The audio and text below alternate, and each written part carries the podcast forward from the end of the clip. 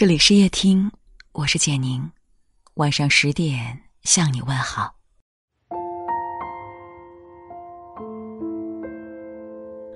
网上有个提问：一个人最会为什么事情后悔？高赞的回答是：爱逞口舌之快，凡事都要争出个胜负，深陷是非的漩涡中。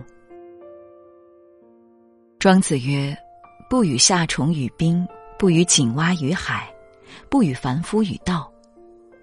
很多时候，我们逞口舌之快，赢得的不过是一场毫无意义的口水战而已。朋友宋姐的老公去年看上一个奶茶加盟项目，想要投资，回家和宋姐商量后，老公拿着钱和朋友开始创业。始料未及的是，刚装修好，准备大干一场时，疫情来临，接下来长达半年的隔离，奶茶店生意惨淡。顾客寥寥无几，每个月都有上万元的损失。面对投出的钱无法带来的收益，宋姐心急火燎，对老公横加指责。情绪失控下，她更是口无遮拦，翻旧账，揭短处，夫妻俩关系紧张。逞一时口舌，差点断送两人多年的感情。生活中，很多人管不住自己的嘴。却不知灾祸正悄然而至。舌是利害本，口是福祸门。管住自己的情绪，懂得闭嘴，才能修得好福气。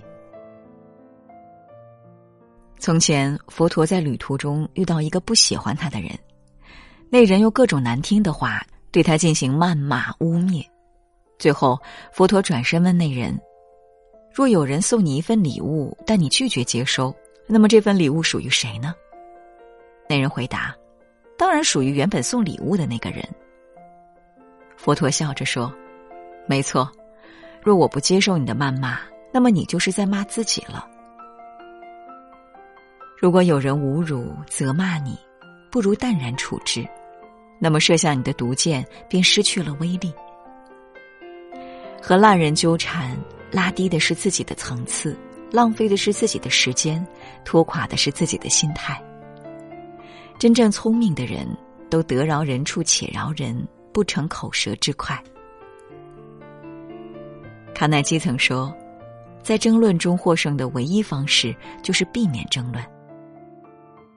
前 NBA 俱乐部著名球星阿瑞纳斯，中学时参加过一个篮球夏令营，夏令营里有个激励性规则。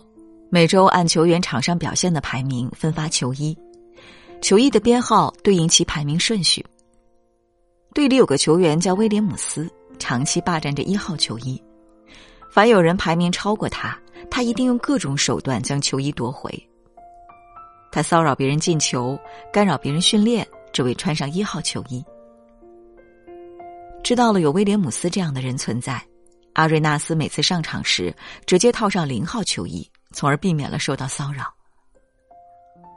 阿瑞纳斯在接受采访时说：“我用这个号码提醒自己，永远不要和别人争，我要赢的是我自己。”正是这种不争的智慧，让阿瑞纳斯从一个替补队员成长为家喻户晓的球星，而他也始终身披零号球衣。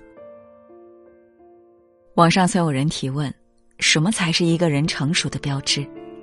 高赞的回答是：把无所谓的胜利让给无所谓的人。智慧的人不会把功夫浪费在无聊的争端中。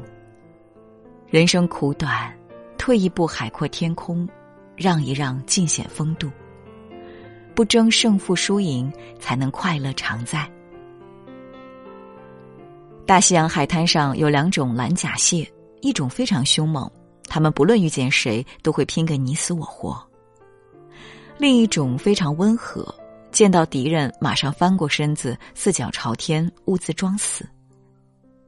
经过千百年的岁月变迁，强悍的蓝甲蟹数量越来越少，成了濒危动物；而另一种温和的蓝甲蟹，则数量越来越多，一派生生不息的样子。生活中不妨糊涂一点，笃定一点。把自己的日子过得从容一点，才是最好的活法。不争，才能有平静的心情欣赏世间美好；才能有更多的精力过有趣的生活。《道德经》里有句话：“善者不变，变者不善。”人活着怎会不遭人误解？怎会不被人污蔑？有时越变，反而越被人当成心虚。网友瑞瑞分享过自己的一段职场经历，他从毕业开始进入公司销售部，从一个不起眼的业务员一步步晋升为公司销售经理。由于表现出色，他被破格提拔到华东区担任销售总监。刚到新岗位不久，总公司给了他一个招投标任务，让他务必对标底保密。谁知没过几天，有传言公司的标底被泄露，退出此次任务。一时间，所有的矛头指向他，认为是他给对家泄露了底牌。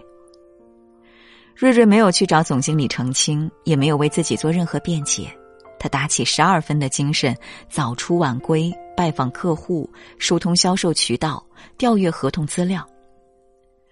两个月后的一天，公司临时召开高层会议，将宣布重大人事调整。令所有人大跌眼镜的是，他被正式任命为华东区销售总监，并现场颁发了正式聘书。原来之前的留言是对他的考验之一。一个人受得起委屈，才担得了重担。正是他的泰然处之的态度，让他顺利通过了公司的人事考核。正如那句话。是非以不变为解脱。人活着一定要有承受是非的能力，忍住了，时间会还你真相。争辩一时的得失，让自己深陷是非漩涡中，坏了自己的心境，便宜了看热闹的人。有句谚语：“是非曲直苦难辨，自有日月道分明。”面对流言蜚语。百般辩解是与非，也不一定会得到别人的认可。人活着，没有人能真正对你感同身受，不必让别人的思想左右自己的行为。遵从自己的内心，做好自己，是一个人对自己最好的交代。菜根谭有句话：“处事让一步为高，待人宽一分是福。”不逞口舌之快，才有岁月静好，万事顺遂；不争胜负输赢，才能赢得现世安稳，百年好合；不理是是非非，方能远离是非之事，留住青山，快乐常驻。叶听愿我们每个人都能不逞口舌，不争胜负，不理是非，从容优雅过一生。把心散落在人间，散入云烟，散入他怀中，散入他的梦。你是我的梦魇，不敢入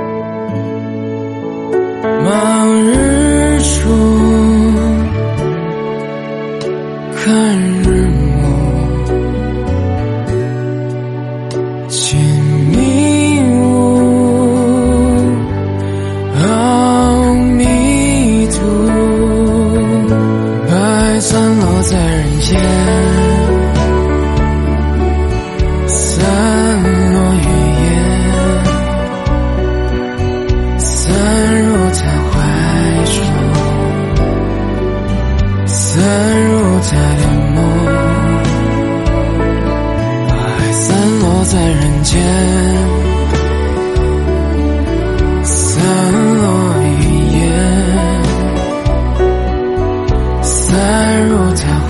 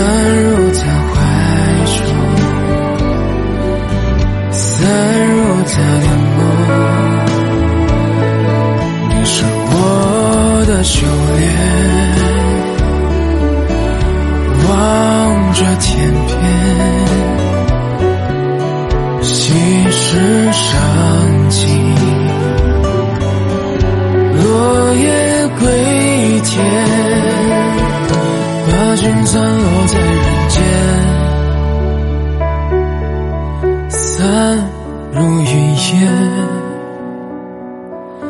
散入他怀中。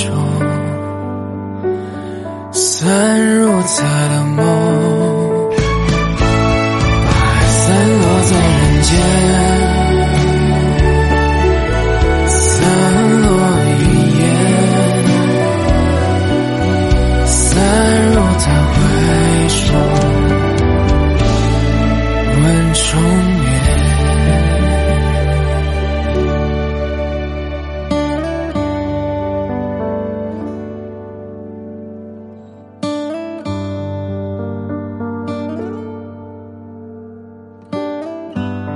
感谢你的收听，我是简宁。